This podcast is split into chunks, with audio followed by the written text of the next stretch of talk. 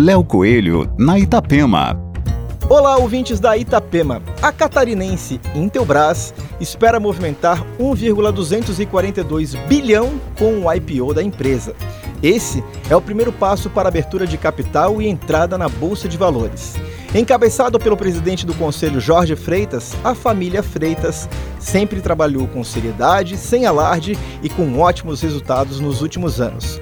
A Intelbras entrou com um pedido de abertura de capital na bolsa em novembro de 2020. No prospecto, a empresa se apresenta como a maior fabricante nacional de câmeras e equipamentos de segurança eletrônica e comunicação do Brasil, com receita operacional líquida de 1,43 bilhão em 2020, isso até o mês de setembro. Aqui, Léo Coelho com as coisas boas da vida.